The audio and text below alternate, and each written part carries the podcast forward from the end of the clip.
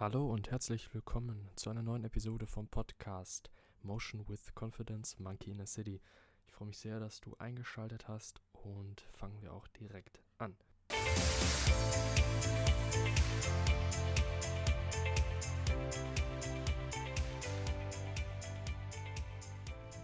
Was bedeutet es eigentlich, einen offenen oder einen geschlossenen Geist zu haben?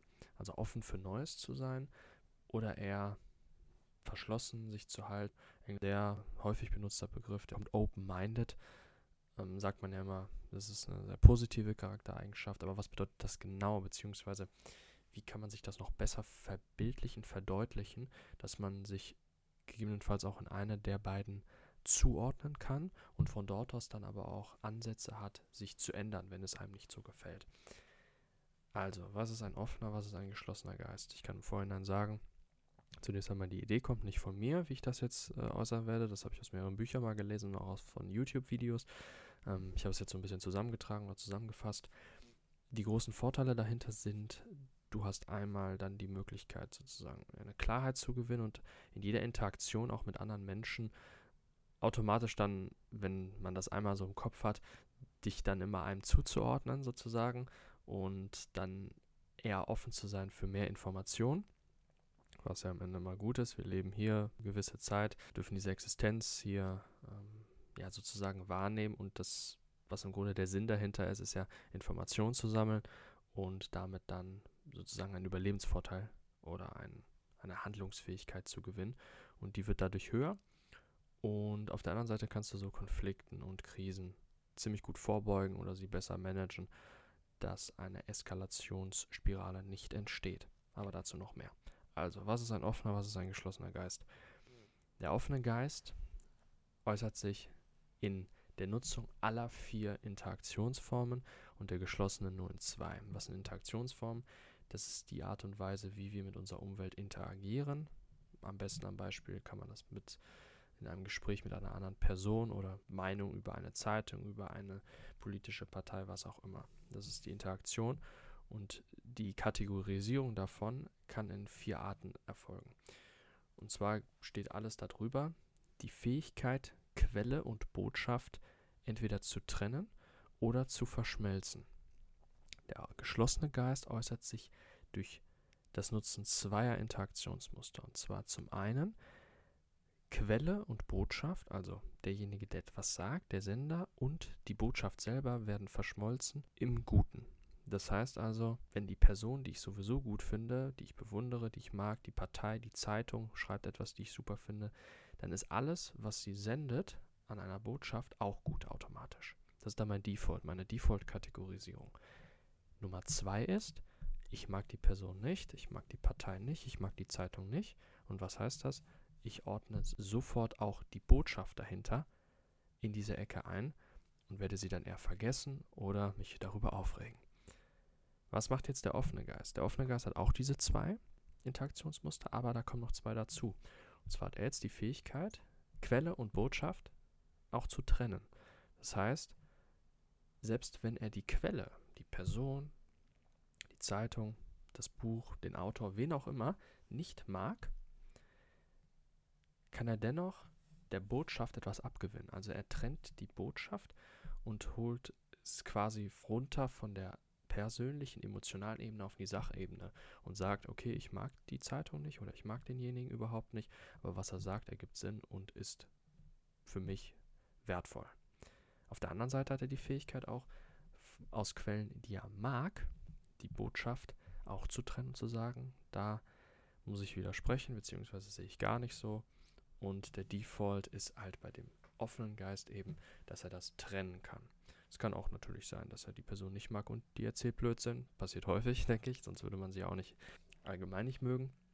Aber auch auf der anderen Seite, wenn eine Person gemocht wird oder eine Zeitung, dass die dann ja auch Gutes fabriziert, ist ja auch klar.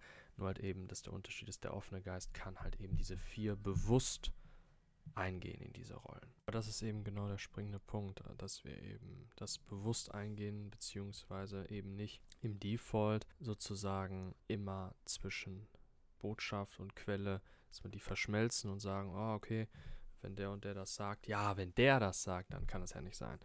So ungefähr diese Art von Aussagen, dass das eben nicht der Fall ist, sondern der offene Geist halt eben in alle vier Muster fällt, aber immer Quelle und Botschaft mit voneinander trennt.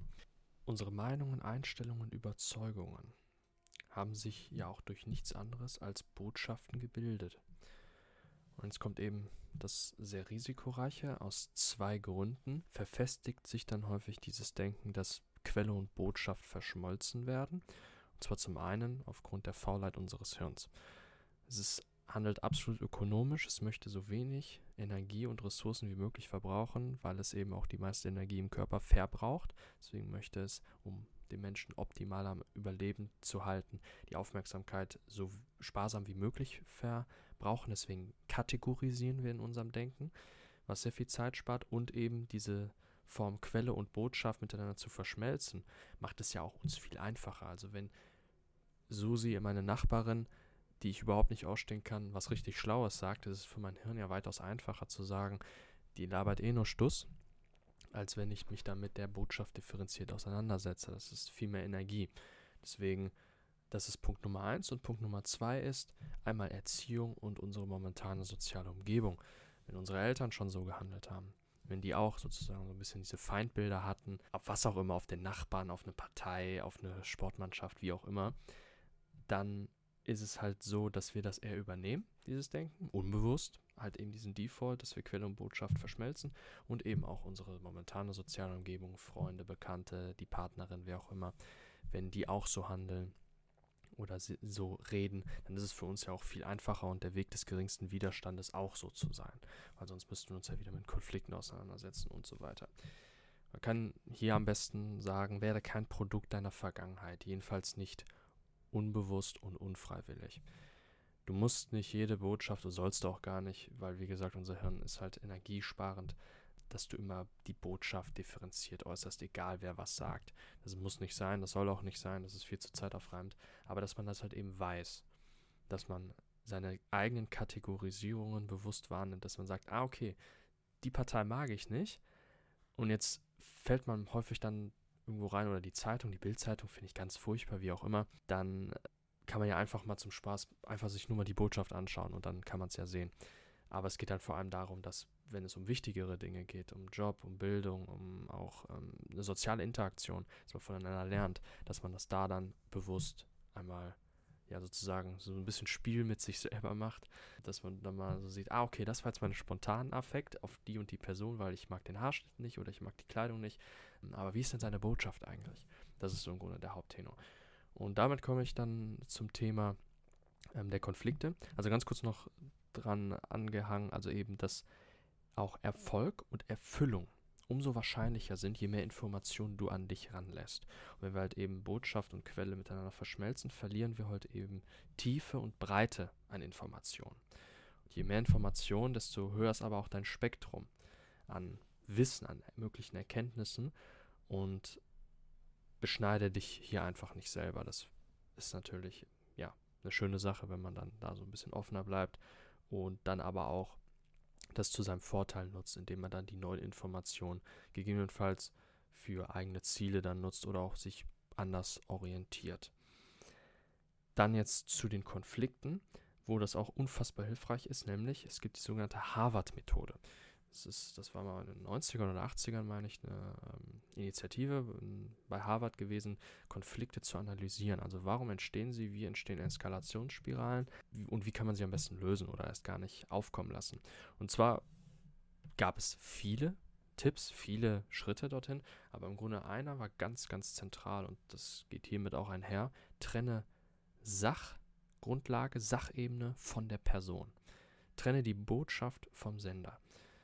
Und wenn du das tust und das auch betonst und das zeigst, nicht nur denkst, ja, ich trenne jetzt, sondern dass auch wenn du eine Diskussion führst, das dann auch sagst, das ist nichts gegen deine Person, das hat nichts mit deiner Rolle oder deinem Wert oder meinem Respekt dir als Person gegenüber zu tun, sondern es geht jetzt alleine nur um diesen sachlichen Bereich.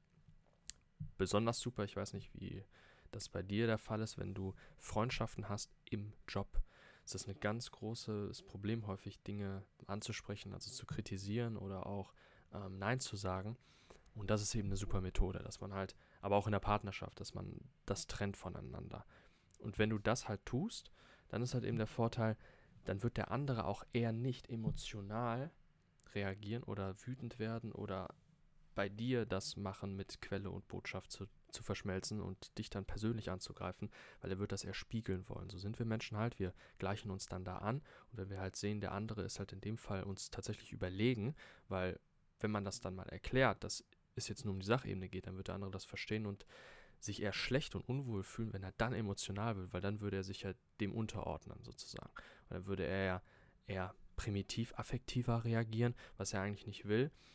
Und ähm, so hat man dann eher einen Nährboden für einen respektvollen Austausch, wo es nur um die Sache geht, wo man dann auch mal richtig schön ein bisschen lauter werden kann, wie auch immer. Aber es geht dann halt um die Sache. Und das ist dann eher, wird das zu einem Spiel, zu einem kooperativen Spiel ja auch, für, auf ein gemeinsames Ziel hin, als eben eine Sache, wo es um persönliche Dinge geht, die man nicht so leicht zurücknehmen kann. Und ja, das nochmal, das habe ich glaube ich gerade schon erwähnt, aber hier nochmal zentral, viele Menschen, Personen, mich auch eingeschlossen häufig, haben Problem, Nein zu sagen. So kann man sich das ein bisschen vereinfachen. Das ist häufig eine, eine, eigene mentale Hemmung, Nein zu sagen, weil man Angst hat, den anderen zu verletzen persönlich und so nimmt man es raus. Wenn ich halt genau das betone, dass ich auf der Sachebene und mir das auch selber die ganze Zeit einrede, es geht nur um die Sache, es geht nur um die Sache, dass ich dann eher Nein sagen kann. Und Ja zu meinem Ziel, das ja noch dazu gesagt. Ich hoffe, dass ich mit dieser Podcast-Folge kurzer Impuls dir ein wenig Wert geben konnte. Und ja, nochmal ganz kurz zur Zusammenfassung: offener, geschlossener Geist. Am besten, was man sich merken sollte, ist, es gibt diese vier Interaktionsebenen. Entweder Quelle ist gut und Botschaft ist gut, Quelle ist nicht so toll, aber die Botschaft hat was.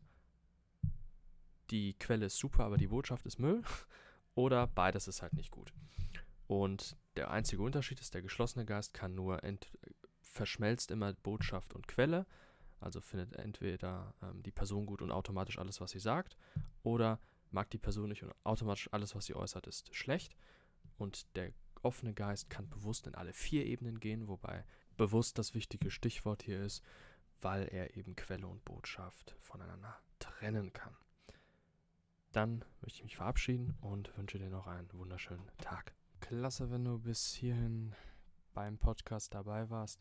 Ich möchte noch ganz kurz eine Information geben und zwar auf www.motion-confidence.com findest du auch noch in meinem Blog die meisten Podcast-Folgen verschriftlicht, sowie Shirts und Hoodies mit Designs, die genau zu dem Thema im Podcast passen.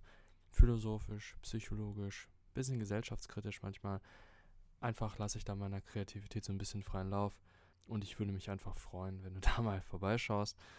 Und sonst immer gerne auch Feedback dalassen äh, unter meiner Mail info at motion-confidence.com oder auch auf motion-confidence auf Instagram kannst du mir jederzeit schreiben. Freue ich mich über jedes Feedback und wünsche dir sonst noch, wie gesagt, einen schönen Tag.